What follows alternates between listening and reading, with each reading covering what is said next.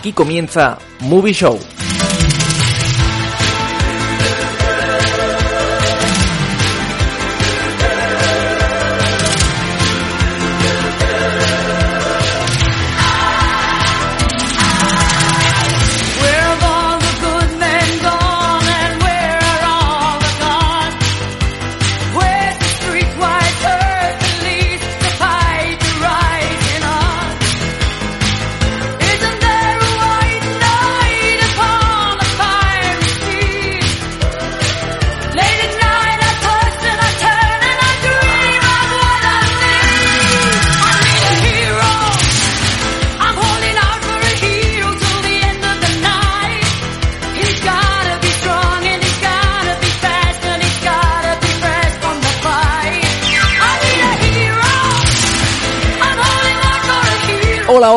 Bienvenidas y bienvenidos todas y todos a Movie Show, a un nuevo episodio de vuestro programa de cine favorito. Un nuevo lunes aquí estamos con vosotros y hoy me acompañan Carlos González, Hola, muy buenas. María Diez Hola, ¿qué tal? y aquí estoy yo, Manuel Valentín Fernández. Hoy vamos a hablar de No Time to Die, Sin Tiempo para Morir, la nueva película de James Bond, la nueva película de la gente 007, la película más larga de la historia de 007, la película más distinta, vamos a decir, de la historia de James Bond, la número 25 y la última de las 5 de James Bond, o sea, de Daniel Craig como James Bond, es que él es James Bond, ¿no? Pues eso.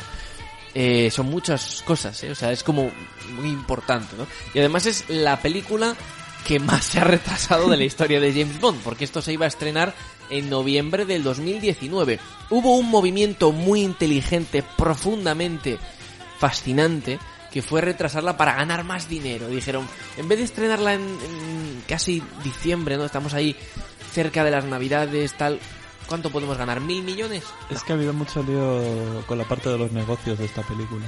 de Bueno, bueno, yo te voy a preguntar luego, yo te voy a preguntar luego cuál es el acuerdo a partir de ahora, porque lo que ha habido hasta ahora es, yo creo, como coger un bingo, poner todos los estudios dentro, hacer así con la rueda y que salgan cinco nombres y uno para la internacional, otro para la británica, tal. O sea, es una cosa enfermiza, ¿no?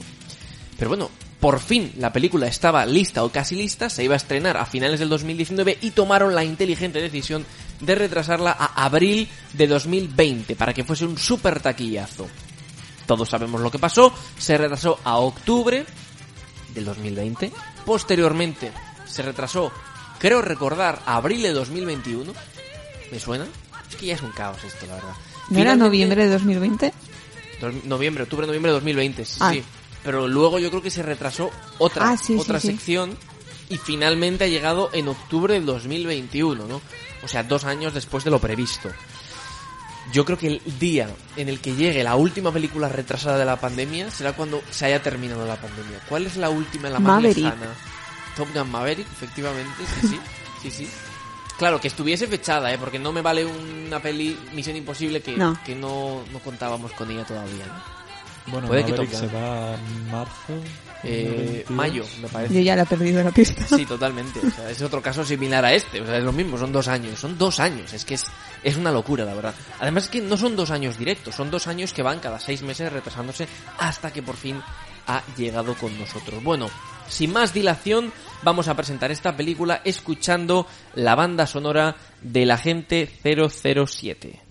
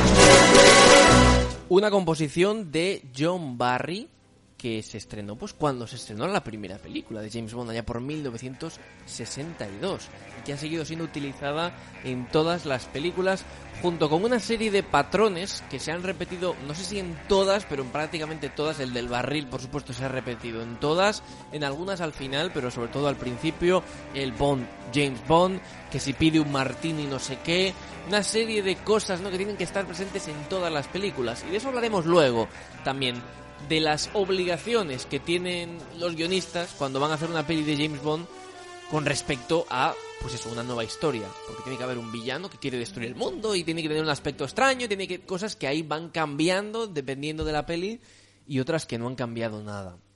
Debatiremos de eso a lo largo de la peli porque yo creo que es muy del episodio porque yo creo que es muy interesante también. Bueno, No Time to Die, eh, desde luego que por fin se ha estrenado y os quiero pedir una opinión rápida, breve, sencilla de esta película. Mm, pues, breve no sé, pero sí que me dejó mm, medio medio. A ver, yo diría que me ha parecido la película de James Bond más humana que hemos visto. Sí, eso lo he escuchado mucho y estoy de acuerdo, pero eso no le quita otras cosas. Sí, pero me ha parecido interesante que lo llevasen por ese, por ese camino. Es, es algo diferente, sí. Sí, esa es la cuestión, diferente. Bueno, ¿de qué trata esta película?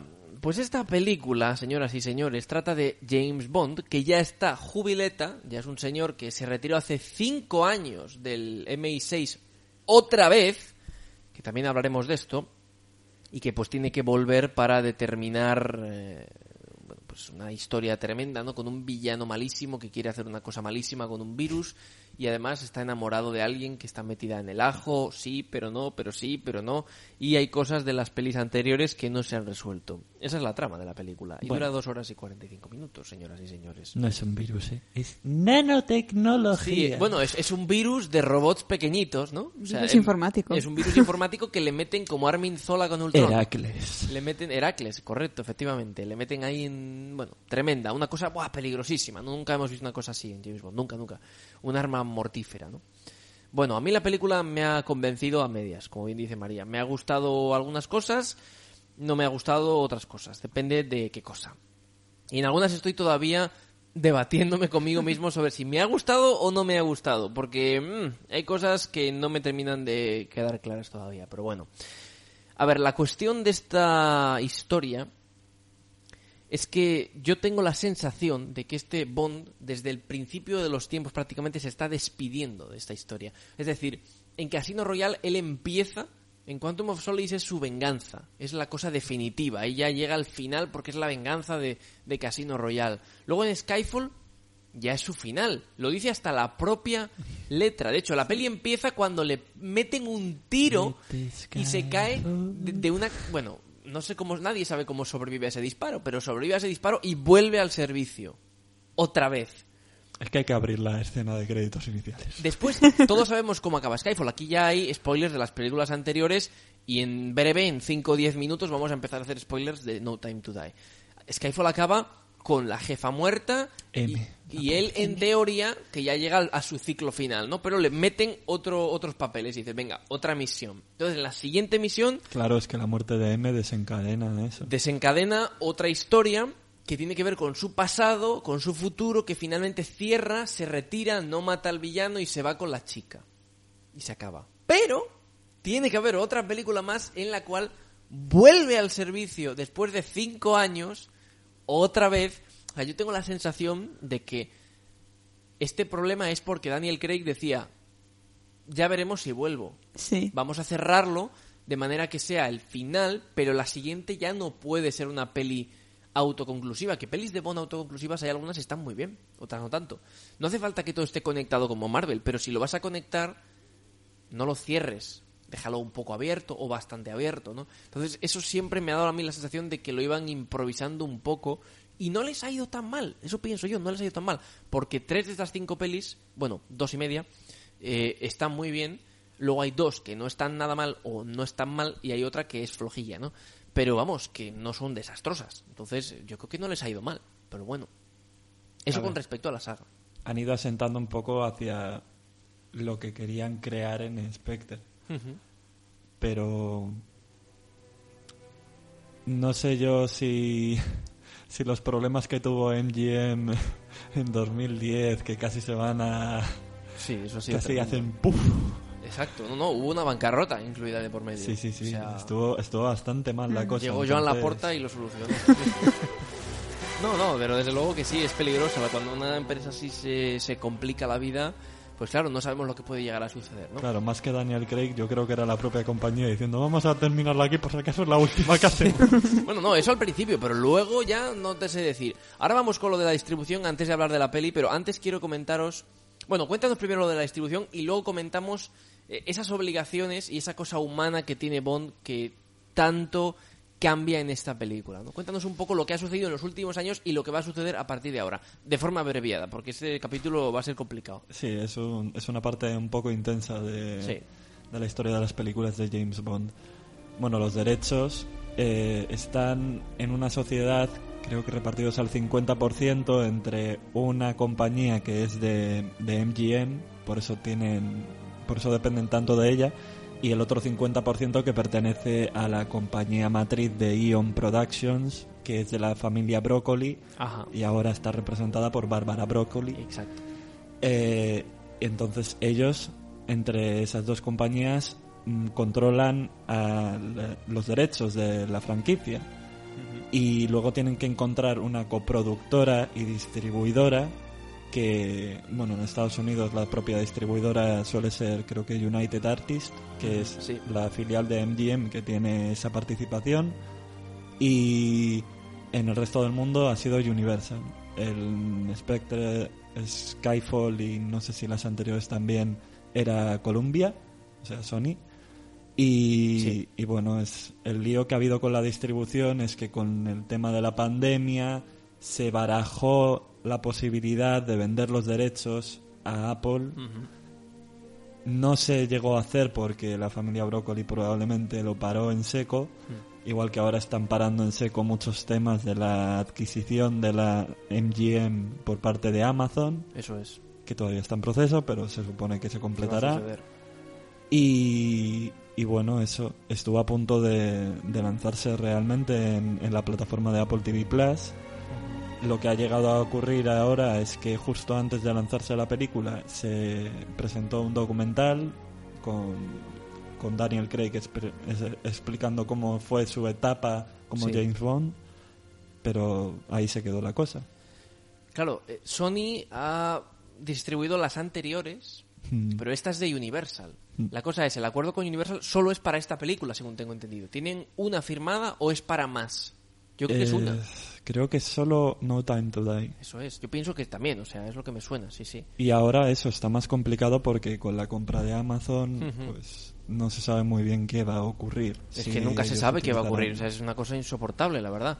Sí, esto ha sido Sony desde Casino, también en Quantum, también en Skyfall y también en Spectre. No, desde luego que es, es un caos total y, y, bueno, bastante que ha llegado hasta aquí. Eh, la película que por fin la hemos podido ver, ¿no? Una película que ha tenido muy buen recibimiento en taquilla, estoy hablando, un gran presupuesto, pero también un buen recibimiento en taquilla, teniendo en cuenta que estamos todavía en una pandemia. Ya no estamos en pandemia, pandemia, estamos en una post-pandemia en Europa, ya poco a poco. Y eso lo demuestra que se haya estrenado por fin No Time to Die. Yo creo que el 75% de vacunación y el estreno de No Time to Die son como las, las marcas, ¿no? De que ya volvemos al cine. Pero sí, cada vez hay menos, o sea, los aforos están cada vez más descontrolados, la gente cada vez tiene menos miedo, ¿no? Poco a poco, poco a poco, cruzamos los dedos, las cosas van volviendo a la normalidad y entonces, claro, eso también tiene que ver con, con que la gente vaya al cine, ¿no? Sí, que lo dice Nicole Kidman, ¿eh? En la También. última campaña de cines. correcto, correcto, lo dice. ¿Ah, sí? sí, sí, sí, sí, ¿no lo has visto? ¿No? Ha sacado una, una campaña multimillonaria. ¿eh? Surrealista. Wow, Brutal. ver. Realista, surrealista. Todo para poner cinesa en CGI. Exacto. Sí, sí, pero ahí está. Cine, irlo cambiando según las marcas de AMC Sí, sí. en todo el mundo. Bueno, eh, el reparto de No Time to Die, como no Daniel Craig como James Bond, un actor que por cierto, no sé si os habéis dado cuenta de que tampoco sale en tantas películas. O sea, sus películas son las famosas, no sale en películas no famosas. Desde que salió en Casino Royale, ¿no? Ha aparecido, pone aquí la brújula dorada, fijaos, 2007, 2008 Quantum of Solace, Ay, luego la brújula dorada. Cowboys y Aliens, las aventuras de Tintín que puso voz y captura de movimiento. por supuesto la de The Girl with the Dragon Tattoo, Skyfall, tres años después Spectre y Star Wars Episodio 7, que ya sabéis que hizo un cameo Sí. eh, Sí, que, en fin, Que no salió. No, no, está sin acreditar y Sí, no se sí, le ve, es, es un Son Stormtrooper. Stormtrooper, sí. Pero desde Spectre hasta Knives Out, cuatro años con dos papeles. Logan Lucky y Kings. Y desde Knives Out, dos años hasta No Time to Die. Y luego solo tiene Knives Out 2. O sea, es que este hombre no trabaja tanto en realidad. Solo Bueno. sus papeles icónicos y alguna película por medio. Es que tiene que descubrir talento. Mira Knives Out. Sí, el sí. talentazo que ha descubierto ahí. Sí, sí.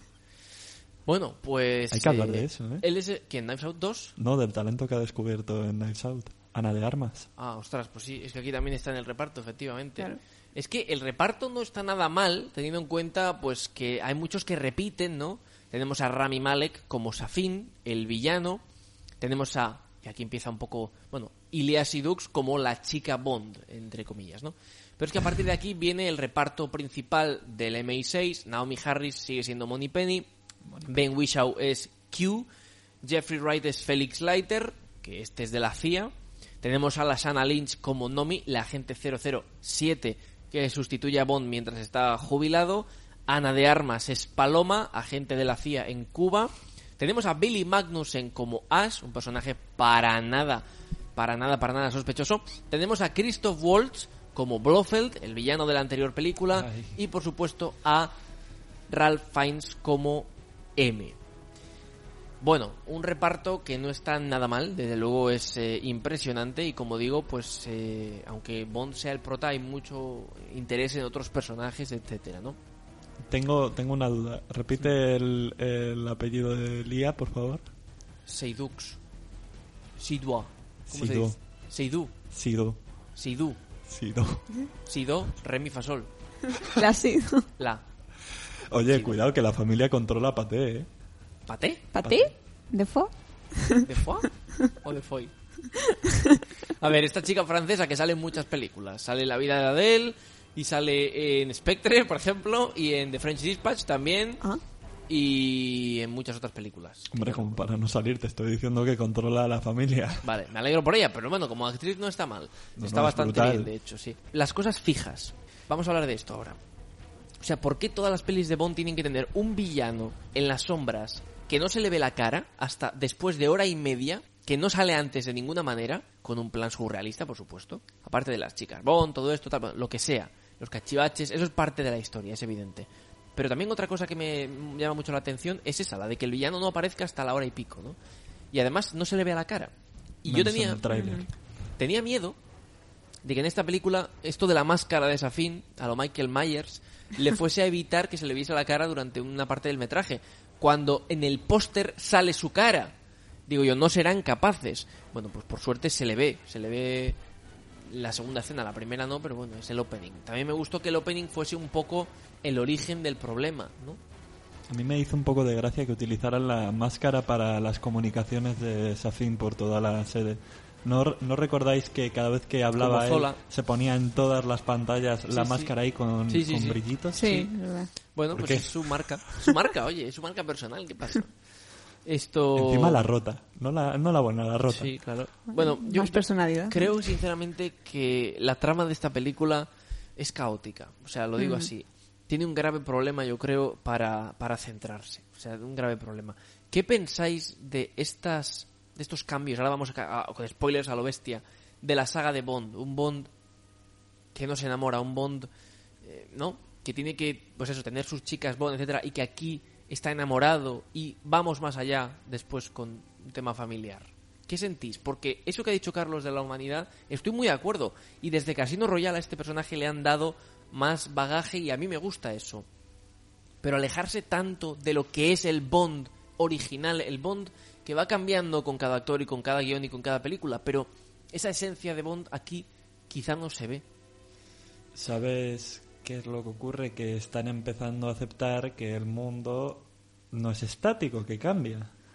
Entonces, ya era hora de, de intentar actualizar, aunque sea unos detalles. para- Bueno, unos detalles, muchos detalles, Sí. ¿eh? Como Bastante... por ejemplo que, John, que James Bond pueda ir de, mo- de mochila en una moto. que a algunos se ve que no les ha gustado todavía, pero oye, A mí no me molesta nada de lo que pueda hacer James Bond con su vida en general en una moto o con las mujeres, eh, Pues si te le gusta diré. tener muchas novias o pocas. Pero lo que sí que me choca es que toda la película se base en el amor que tiene hacia su, voy a decir, esposa, que no lo es. Es, un- es algo chocante, ¿no? No me parece mal, pero llega un punto en el cual descubrimos, ya con spoilers, porque si no, no acabamos, que tiene una hija, ¿no? Que James Bond tiene una hija, ¿no? Y luego al final de la película vamos a hacer algo muy arriesgado al respecto de James Bond que vamos a reservar para el final del capítulo, ¿no? Entonces, vamos, yo creo que eso sí que se han pasado un poco, ¿no? Que 007 sea una mujer negra, me da igual, me parece bien, es, algo temporal, es un personaje secundario. Hay otros, hay otros agentes, ¿por qué no va a ser esta mujer? Si es que además es una persona que, bueno, pues es relativamente carismática, o sea, bien, perfecto. Pero cambios tan profundos en la personalidad de Bond me gusta porque se le ve evolucionar con las pelis, pero es arriesgado llevarle a un terreno que no tiene nada que ver con él. Entonces estoy ahí en duda. También te digo, mira, la primera parte de la película, el motivo por el que rompen su relación, me parece estúpido, Sí, sinceramente. es... No. Muy, muy estúpido. Es como, de verdad, eh, te ha dicho tu hermano, tu hermanastro, que te ha estado vigilando, te ha estado controlando. ¿Tú de verdad crees que no tenía planeado, que no sabía dónde ibas a estar y que no sabía los demonios que tienes ya en tu maldita cabeza como para saber que ibas a ir a tal sitio Es que es eso. porque te porque te puede? y rompes la relación con, con ella que no tenía nada que ver porque porque sí porque Sí. Y cinco años. Porque confías Años, se marcan ahí años un exactamente, un Avengers, sí, sí. confías más en el hermano al final Sí. que en ella A ver, es que, sinceramente, eh, lo que digo, los problemas de escritura de la peli son grandes porque, sobre todo con el villano. Yo he tenido un grave problema con el villano. Por cierto, no sé si sabéis que aparte de Fukunaga, que también ha escrito la peli, que es el director, eh, sí que hubo cambios de dirección Sí, por el guion lo han escrito Neil Purvis y Robert Wade, que desde el año 1999 han escrito las recientes películas de Bond. O sea, todas las han escrito ellos. Pero es que aquí se han unido Scott Z. Barnes, el propio Fukunaga, como digo, y la actriz, que esto me dejó flipado cuando lo vi en los créditos, porque me fijé y dije, ¿qué? Sí, la actriz Phoebe Waller-Bridge, Ah. que es la protagonista de, De Fleabag, Fleabag. y que después va a salir en Indiana Jones 5, ¿no? Y ha sido guionista de No Time to Die, efectivamente. Sí, sí. Y dije, ¿what? Pero sí, ha sido ella. Bueno, pues no sé cuál de estos. Sí. Fleabag lo escribe ella Sí. Y lo, sí, sí, lo tiene. Bueno, a mí me deja un poco loco. Ya digo que hayan hecho a un villano tan importante ser por fin el que puede llegar a vencer a James Bond. O sea, este villano, eh, ¿cuál es su plan? es Yo la verdad no entendí muy bien Es el, que no el se origen comprende. de, de su O sea, es demasiado maldad, ¿no? lioso. Eso pasa mucho a con las es un pelis de cabo Bond. suelto de Spectre realmente ¿Un cabo suelto? No, claro no, lo a- presentan como tal porque al final se- su familia eran los envenenadores de, Sí. de la organización y Los envenenadores. sí, a ver, eh, lo que ocurre con este hombre es que eh, la- el, el padre de la chica mató a su familia, entonces se venga matando a la, a la esposa y le- la deja vivir por algún motivo que nadie entiende, porque no te lo explican tampoco. Pero cuando la deja vivir, ¿por qué la va a buscar después de tanto tiempo? ¿Por qué se quiere vengar de James Bond? ¿Qué tiene que ver? porque siente que le pertenece su vida al salvarla es que es- Está tiene sus mal, cosas Está pero- mal escrito, o sea, No necesitas... es que esté mal escrito, es que yo creo que el personaje de Safin es algo más difícil de entender porque quizá tiene... Porque está peor escrito. Es que es eso, o sea, si tú le das... Es que no es tan difícil, o sea, yo entiendo que es difícil, que a mí me pones a escribir esto y seguro que lo hago muchísimo peor, ¿eh? Le falta algo de lógica al proceso, o sea, porque pa- pasamos por las típicas cosas que le sobran a la película, porque a la película media hora le sobra, media hora. No, no te digo cinco minutos, te digo media hora. Esta peli sí se nota que le sobra metraje. Los dos primeros actos están bien hechos, pero faltan explicaciones. Sobran algunas escenas. Pero de repente llegamos al tercero y ahí ya la cosa se pone muy messy, ¿no? Con Y. O sea, es como, como demasiado convulso, demasiado complejo, eh, muy predecible también a ratos, pero le falta esa lógica que no te la van a explicar, simplemente te van a poner a este Rami Malek eh, secuestrando a una niña, que le ponen un poco como también un poco de... En fin, A ver, yo creo que está buscando la humanidad que él perdió de niño. Eso es lo que pienso. Por cierto, ¿no envejece este señor? Porque en la Es primera verdad, escena... Es, 40 y ¿eh? tantos años. Es verdad. Pero es, ya, ya, pero es que en la primera escena Bueno, que es que tenía no 20. envejece. Er- eh, realmente esa es la parte que está bien escrita, porque no, enve- no envejece en la realidad, tampoco va a envejecer en... Eso es verdad. Es como... ¿Cómo se llama el niño de Love Actually? El que sale en las de... Ostras, es verdad, Brody's Gangster, ¿no? Thomas Ese es Brody's el niño Gangster. Forever. Sí, es niño todavía. es niño todavía, va al colegio. Yo, yo le, yo le llamo niño Forever años, porque sí. siempre está igual. Va de camino a los 40 y ahí sigue. sí. Bueno, a ver, yo, yo de verdad lo digo, que, que esta peli me, me causó muchos problemas con eso. Porque luego hay personajes que, interesantes como Paloma o Nomi, que dices, bueno, pues están bien, pero si tú los quitas de la peli, no notas nada. O sea, no notas ninguna diferencia. Claro, Ninguna. pero es la cuestión de la diversidad, ¿sabes? Ya, pero vamos a dejar de hacer la diversidad para hacer inclusión y vamos a hacer que la peli mole y que esos personajes tengan un- una funcionalidad importante en la trama, que la pueden tener. pero si les das 10 minutos y dicen dos cosas, pues, pues qué gracia. Te diré un detalle más co- relacionado con todo esto. Hmm. Eh, Q jamás, jamás había hablado de su vida personal más allá de los gatos. Ya, lo sé, lo sé. Eso también me he fijado. que sí. también los Bueno, gatos... mm, eso. Pero Sí, eh, cuando estaban en su casa mencionó sí, claro, claro. que tenía que estaba esperando a un amigo Sí, que claro. tenía una cita Sí, ya lo sé. lo que sé. era gay. Sí, que es gay, es gay. Sí. No lo han mencionado. ya, hasta bueno, no lo han mencionado momento. hasta hoy, sí. Claro, pero es por el mismo motivo por el que de repente empiezan a aparecer más mujeres, porque Mujeres, la una latina, Y puede una tener- afroamericana. claro, pero Como puede no. tener más o menos sentido, pero se nota que realmente la intención está ahí. Claro que sí, si a mí no me ha gustado lo de Q, además, bueno, es una escena que luego cortas en No Rusia molesta, y nadie se nota. es- está no, o sea, ahí. ¿cómo Está va a ahí, molestar? pero- Está ahí, pero y no me molestan estos personajes nuevos. De hecho, me ha molado mucho el de Ana de Armas, o sea, es- está guay. Lo que pasa es que, claro, es una escena suelta. En otra peli de Bond, Es quizás una buena escena también. es una digo, muy ¿eh? buena escena. es sí, una sí. buena escena, pero... Pero es- quizás chica Bond, aquí no lo es, es un agente, o la meten un poquito después en algo más, pero no, simplemente ahí se queda, ¿no? Como si fuese a salir en la siguiente, pero es que no hay siguiente, ¿no? O luego el nuevo 00, la nueva 007 que dices, bueno, tiene su gracia, esa relación que tienen, pero ¿qué número tiene cuando tal? O sea, es decir, ¿por qué va con él? Es como muy forzado, o sea, podían simplemente, no sé, es que hay, hay problemillas, hay problemillas, es, es la sensación que yo tengo. No sé, pero Sí. Especialmente, bueno, eh, cuando... No sé si estamos entrando ya en terreno de spoilers. Totalmente, sí. Eh, cuando vuelven a, a Londres y ella, Nomi, es 007, pero eh, a él se refieren a Bond, como, o sea, James Bond se refieren Sí. como Bond, Sí. en esa escena, al final, se refieren a... eh, o sea, le, le- le devuelven a James Bond el 007, pero Eso es. ella, ¿con qué número se queda? Exacto, a eso me refiero. Pues nada, es 00. 00. 007.1. 008, no. a ver, pero es como cuando mencionaban a 009, Ya, es verdad, con, el, con la canción aquella que tenía en el coche. Es que es un problema, yo creo que tiene muchas películas que quieren meter el tema de la diversidad y al final se queda en nada. Y, y al final hacen más mal que bien. Ese es el gran problema, efectivamente. pero yo creo que en este caso no hace. Yo es- no creo ver, que está haga mal. ahí, Yo pero- no creo que haga mal. O sea, no, no se nota cantoso de jo, que cutre, que ridículo, no. no. para nada, pero simplemente no está bien No aporta. explotado. Pero es el mismo caso, y esto no tiene nada que ver con la diversidad, aunque ella también es negra, pero da igual, que Moni Penny. Moni Penny está aquí para cerrar su personaje porque ha salido en las Eso anteriores sí que me duele. y no hace nada. O sea, no hace nada en toda la película. Es que la han Está desaprovechado. Totalmente desaprovechada. Está sentada en un despacho, se ve ahí preocupada, tal, dice tres frases y se acabó. Pone una cara triste al final y brinda. En cambio, Q sí que aparece mucho y tiene mucho más protagonismo y está bien aprovechado. Esa es la sensación que yo tengo. Un spin-off, por favor. Sí. De No, Paddington. no, porque ya no, Ya no no. quieren hacer series. No sé, de- desde luego que sí que me ha chocado un poco eso, ¿no? Que a Monipenny tampoco le hayan dado ningún protagonismo. Y luego también estoy un poco encontrado con el tema de, de M. Porque este personaje en Skyfall fue presentado como un gran héroe y aquí tiene su lado oscuro que luego resulta que se comprende. Bueno, en Skyfall no, en Spectre, ¿no? En Skyfall, en Skyfall ya es M al final. Claro, pero... En Spectre ver, es un- ya es... En ya Spectre le se explota un poco más, pero- Exactamente.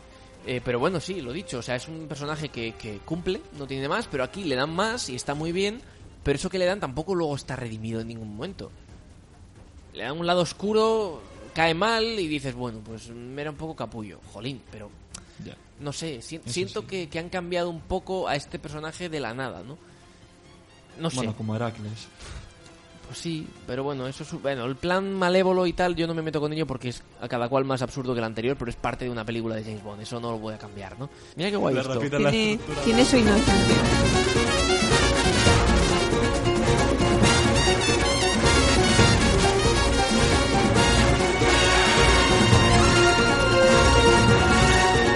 Sí, efectivamente, la escena de Cuba estaba muy bien, ¿eh? O sea, Está bien. Estaba muy chulo, sí. Y luego, bueno, la persecución inicial, como siempre, pues es una buena apertura, o sea, por supuesto, eh, cuando están allí en Italia. Bueno, pues eso, eh, eso es lo que mola de Bond al final, que vayan por el mundo y tal y cual. Y nada, pues eso, bien. Pero ya digo, me parece que sobra bastante metraje y vamos a hablar del final, ¿no? Que yo creo que merece la pena hablar del final porque eso también tiene tela. Yo ya estaba un poco torcido, ¿m? con un gesto dudoso, digo, bueno, yo me esperaba de verdad que, que le dieran más humanidad todavía, que se enamorase, tal, no sé qué, pero ya darle una hija a James Bond, bueno, me hubiese gustado que fuese como un sacrificio al final, pero ya desde el principio se le ve muy convencido, ¿no? Ese final ya a mí me choca un poco, ¿no? La muerte de James Bond. Yo tenía la sensación, y esto es lo que me duele, de que iban a matarlo a los Batman en The Dark Knight Rises. Es decir, lo matamos, entre comillas. Ya. Como y me que- hubiese ya. encantado que al final, cuando está en la isla mirando eh, los misiles, que en algún momento te hubiesen puesto algún tipo de pista de ahí hay un búnker o hay un, yo qué sé, o, o que en la peli te hubiesen dicho es incurable, pero, yo qué sé, eh, habría que estudiarlo durante 25 años y encontraríamos la cura. Yo qué sé, me da igual. Algo así, ¿no? Y que justo cuando fuese a caer el misil cortasen, se viese de lejos, ¿no? Como con Batman y la bomba nuclear. Y que al final de la película, cuando ella se va con el coche, a lo lejos tú veas un coche. Un Aston Martin preferentemente, ¿no? Que de alguna manera has visto que, lo, que la palma, pero hay una cosa que tiene James Bond que yo no sé si han terminado de entender estos guionistas, que es inmortal, es un superhéroe. O sea, James Bond es un superhéroe, es como Batman. O sea, da igual, cambian los actores tal, pero él nunca muere, no puede morir. No puede morir James Bond. Y aquí lo ha matado Freddie Mercury porque le ha metido un pinchazo en el cuello. Bueno, le ha, mata- le ha matado la tecnología realmente. La tecnología, vale. que es un poco es es están realmente yo creo que nos están explicando lo que está ocurriendo con las películas en la realidad que le- la tecnología ya los relojes que explotan ya no tienen tanto A mí eso no me ha convencido. Yo estaba a favor de matar a James Bond, pero de matarlo con comillas, Con comillas. insisto. Porque matarlo de verdad, o sea, es que realmente está muerto. Está muerto, se ha muerto, lo, lo han matado. Me parece exagerado. O sea, repito, es James Bond, no puede morir, ¿no? Entonces, también quizá Daniel Craig ha tenido algún tipo de incidencia en esto. Ha dicho, yo no pienso volver y la única manera de volver es que cerréis el ciclo y ya no me jubiléis otra vez porque ya, si me volvéis a jubilar, vuelvo otra vez. No, matad al personaje, ¿no? Película 25, tal, no sé qué. Cierre de ciclo. Vale, pero... Ostras. Verlo me ha parecido un poco... mm, No chocante porque ya digo que más o menos me lo esperaba. Y ya cuando sí, cuando eh, decían que no se podía curar, tal, yo ya estaba diciendo, este la va a palmar. Eh, pero... mm, Ostras, no sé. No sé si me convence esto. Yo creo que no me convence. Hmm. Es que depende, porque teniendo en cuenta el recorrido que ha tenido desde Casino Royale, bueno, especialmente desde Skyfall, yo creo que es un James Bond totalmente distinto al Totalmente que cierto, al, al de los principios. Entonces es, como hemos dicho antes, un James Bond hu- humano. Y el único, la única manera de convertirle en humano es que se sacrifice, Es- es eh, se- eh, no sé cómo decirlo ya, se me ha ido el Que español se muera. se muera por Claro. su familia. Que no es realmente su familia, porque es una unidad familiar un, poco, extraña. Sí, sí. Pero es que en el momento en el que ellas se van de- de- eh, en la lancha, es como no va a, no va a vivir. Se, se acaba ahí. También Yo creo que lo- hasta él lo tiene claro. y si ella no mentía y realmente él no era el padre porque se lo ha dicho varias veces ¿eh? Sería También. la bomba. habría sido curioso ese, ese giro ¿eh? Yo creo que sí que, como dice María, eh, al final es un Bond distinto, entonces, bueno, pues sí, ¿por qué no vamos a hacerlo, no? Sí, total. Eso es, un, es una historia cerrada, o sea, el nuevo será distinto, otro universo, tal. Entonces, bueno, vale. Pero no sé, mm, tengo esa sensación de que estoy contrariado con esta decisión final. Quiero preguntaros finalmente, como ya veis, pues a mí la película me ha dejado un poco dudoso, pero bueno, más o menos la puedo pasar. Pero quiero preguntaros también si creéis que van a expandir esta saga, porque han introducido personajes como la nueva 007, que no sé, volverá a tener el manto de 007, supongo, no lo sé, o la, o el agente este, la Ana de Armas en, en Cuba, etcétera, que parece ser que van a continuar, pero claro, no tienen un Bond. ¿Van a continuar esta saga? Eso es Esta lo que... saga concreta. Es, es lo que... mm, Por lo que yo creo que le han matado a él, para que pueda haber una continuidad sin que tengan que recurrir a Daniel Craig. Es, es, mm, es la hipótesis que se me ocurre con, con, con ese final. Que eso es como el punto clave que pueda desencadenar otro tipo de historias. O que pueda desencadenar también otras películas de Pero- James Bond con, con un sucesor o lo que fuese. o sucesora. Pero O claro, sucesora. la cuestión es, si tú continúas esta saga, aunque sea con estos personajes secundarios, tienes que encargarte de fichar un Bond nuevo y de empezar un Bond 26. Y ya no puedes recurrir a la carta de Spectre también, que Ento- la- era la organización. Exacto. Entonces, tendrían que tener un poco a lo Batman, como digo, dos universos, porque no tiene ningún sentido que haya un nuevo James Bond que empiece de cero con esos personajes de otra saga en esta, o sí, por poder puede pasar, porque eh, Judy Dench ya era M con Pierce Brosnan, claro, y de repente pues cambió el Bond y estaba ella de M, pero la anterior no tenía ningún tipo de sentido, era otro universo, ¿no? Un poco a lo Doctor Octopus, o bueno, sí, ya lo veremos, pero claro, al final es eso, entonces es un poco lío, porque si empiezan con un nuevo James Bond, no pueden poner, bueno, por poder, repito, pueden, pero a mí, yo no, yo no quiero ver con un nuevo James Bond a Ben Whishaw, a Naomi Harris y a Ralph Fiennes como M. Yo Ya los he visto. Sí, sí, a mí me gusta mucho, me cae muy bien, pero no quiero volver a verlo porque ya lo he visto, porque estaba en esta saga. Quiero una nueva historia con nuevos personajes distintos, Sí. que renueven todo de cero, totalmente. Y le den dos películas, tres, cinco, siete o diez, las que quieran. Eso ya depende de, de los contratos que quieran hacer, de la edad que tenga Bond y de los planes a largo plazo que quieran llevar. Pero te diré, si ha funcionado, de hecho esta va a funcionar como nunca por lo que se está viendo, Sí, ¿por qué iban a cambiar tanto? O sea, ya. Bueno, pero funciona por Craig, no por ya, Harris, aunque pero sea si muy puedes mantener elementos que, re- que, Ya. que asienten esa lo de antes, la continuidad, la gente puede sentirse como Es que más... la continuidad no la tienen que continuar. La Ya, continuidad ha pero- terminado con una muerte de James Bond. Claro, pero a ver, ten en cuenta parte del negocio. Quieren Sí. que la gente siga viendo las películas de James Bond Sí. y necesitan razones para que la gente vaya a Pues verlas. ficha a un buen actor, a un, a un buen director y Que renuévalo sí, todo. que Punto. sí. ¿Y si la niña se convierte No, por favor. en James Bond. claro, pero es que eso, quieren crear esa relación con la franquicia. La misma relación que tienen Marvel y que tienen otras marcas. ya, ya, sí, yo entiendo a lo que te refieres, pero es que Bond no es Marvel, ¿eh? Ya. Espero Pero que lo sepan. Los tiempos cambian. Pero espero que ellos también sepan eso. Y también espero que y sepan el dinero quieren conseguirlo que igual no que, están en los 60 ni en los 70, O que mejor. están en, los- en la década de los 2020, ¿no? La mejor solución. Cambiar a mujer y poner a Gillian Anderson. Eso, no, no, eso Eh, no hace sí, falta. sí, sí. Eso No, sí, eso sí. Eso no. Sí, sí, sí. Sí, sí, sí, No, no. Gillian Anderson de 007. Sí, tiene sí, que ser sí, un sí. hombre. Eso es así de simple. Ah, ¿Por de, de 007 sí. Eso no, te- no, te- no tengo ningún problema. Pero Y que James no. Bond la entrene o algo. Yo que sé, algo que se monten. Pero, Pero por favor, Gillian que. Anderson. Y hay cientos de actores. Pero es que estoy seguro, al igual que pasó con Daniel Craig, que tuvo 200 competidores o más, que van a tener eso, cientos y cientos de opciones y dependiendo de la edad, dependiendo de lo que quieran hacer, de lo que quieran conseguir, a lo mejor quieren cambiarlo y dicen, venga, hemos tenido un James Bond serio, dramático, fuerte, vamos a por uno más bromista, ¿no? Más, más encantador, por ejemplo. O no. O vamos a por un James Bond mm, asiático porque nos apetece. O sea, es que no sé lo que van a querer. Esto lo deciden los productores. Es decir, Bárbara Broccoli tiene que tomar una decisión. Entonces veremos qué decisión toma esta señora. Pero con Craig acertó. Se criticó, es rubio, no da el pego, no es una gran estrella, pero acertó. Ha sido un buen 007 y de eso no cabe la menor duda. Y un detalle, se nos olvidó mencionar que también hubo cambio en banda sonora. Ah, bueno, Hans Zimmer, por supuesto. Le hemos tenido en Dune la semana pasada y ahora le hemos tenido en, en 007. Sí, que antes teníamos a Thomas Newman. Sí, efectivamente. Y lo hizo muy bien Thomas Newman, el eternamente nominado al Oscar, que nunca lo logra.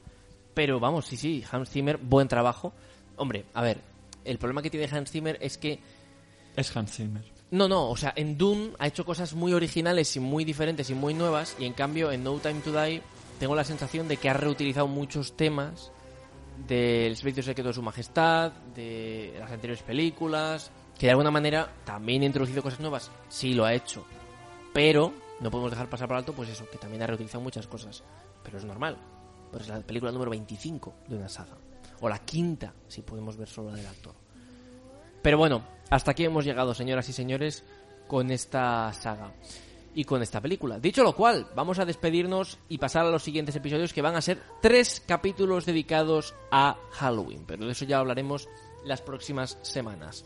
Carlos González, Un placer. María Diez Muchas gracias. y yo, Manuel Valentín Fernández, estaremos aquí la próxima semana acompañados algún o algunos, en plural, ya veremos, compañeros que van a volver al, al programa. Un programa que podéis escuchar en iVoox y en YouTube, que podéis seguir, por supuesto, también en Twitter, arroba FM con los links de iVoox del programa, y que volverá el próximo lunes con más y mejor. Hasta entonces, un saludo. Adiós.